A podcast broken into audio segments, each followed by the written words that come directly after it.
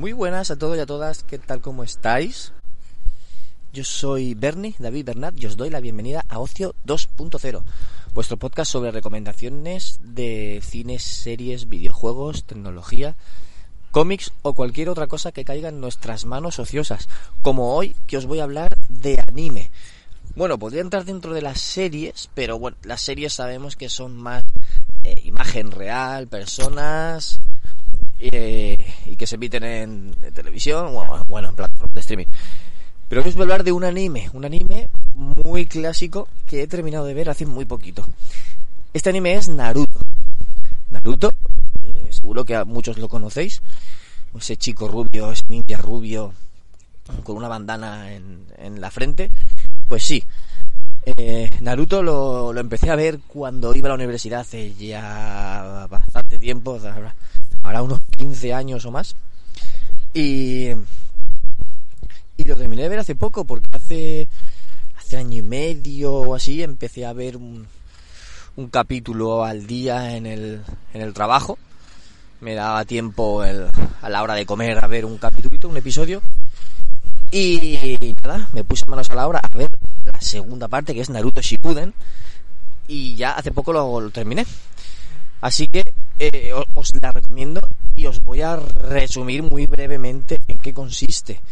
Es un mundo de shinobis, de ninjas, en el que hay varios países y cada país o algunos países de ellos tienen aldeas ninja. En esas aldeas viven las familias de ninjas y tienen escuelas para, para que los niños aprendan a ser ninja y, y luego cuando ya han, han aprobado unos exámenes, tienen el título, entonces salen a hacer misiones por encargo. Es un trabajo, es un trabajo. Eh, la gente pide encargos, por ejemplo, de escolta, por ejemplo, de ir a, a, a llevar una mercancía que seguro que la van a robar por el camino, y ellos tienen que ejecutar esas misiones en vez de ser los típicos ninjas que van de negro con una máscara en la cabeza, pues han profesionalizado esta esta esta forma de vida y ahora cobran por ello. Bueno, pues Naruto es un niño huérfano que vive en esta aldea y que está estudiando para ser para ser ninja. ¿Y por qué es huérfano? Porque sus padres murieron el día que él nació. Luego, poco más adelante, sabemos que murieron porque estaba estaban defendiéndolo de un monstruo gigante que, que era el monstruo de las nueve colas, un zorro de nueve colas que atacó la aldea, su aldea, la aldea oculta de la hoja, también conocida como Konoha en, en Japón, y, y ocultaron, encerraron a ese a ese monstruo en el interior de Naruto. Para poder protegerle a él y proteger a la, aldea, lo encerraron dentro de su cuerpo. Entonces él tiene al monstruo encerrado en sí. Y por eso toda la gente de la aldea le odia, le repudia y le rechaza. Debido a esto, no solo está huérfano, sino que además está solo. Está solo en la aldea, no tiene amigos, no tiene familiares, no tiene a nadie.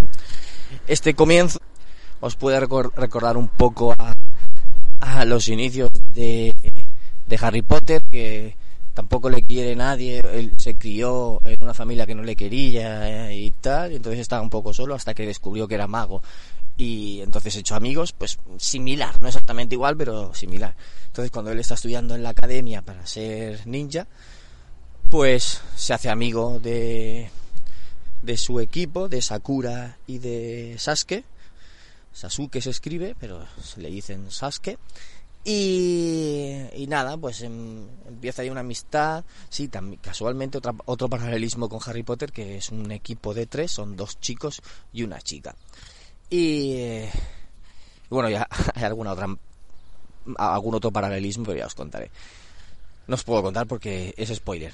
Pero bueno, eh, lo que iba a deciros que eh, pues eso, empiezan las misiones unas tras otras y todo todo va evolucionando, los personajes van evolucionando, sabemos que hay un malo, malote al que habrá que de, derrotar algún día y todo va todo va evolucionando como en todos los shonen, los shonen son los animes japoneses que están más pensados para chicos y son de lucha, de crecimiento personal, de amistad y, y con una espiral de poder en la que los personajes cada vez son más fuertes y los enemigos cada vez son más fuertes.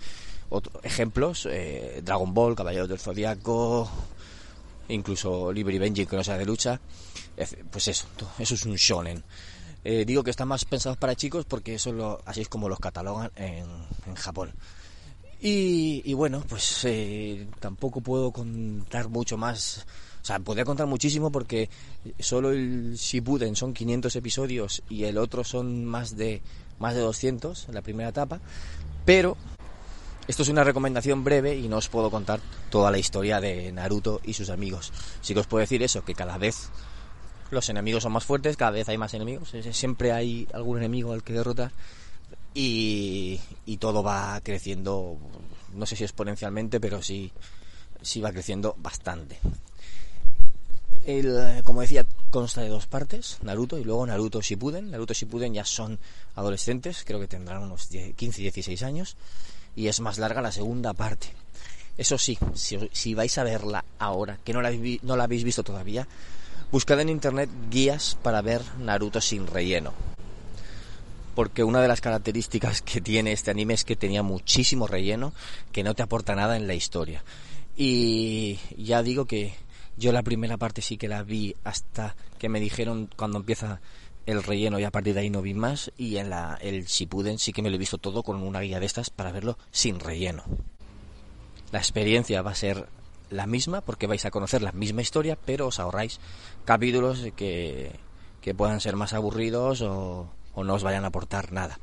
Recordad que el relleno son esos capítulos que no están en manga porque el anime está basado, siempre casi siempre suele estar basado en un manga y en el relleno son episodios, son historias que no aparecen en el manga y que se han inventado para la serie de televisión. Y nada más, con esta recomendación y con este consejo de verlo sin relleno, termino este episodio y os invito a escucharme en un próximo episodio de Ocio 2.0. Un saludo a todos, chao.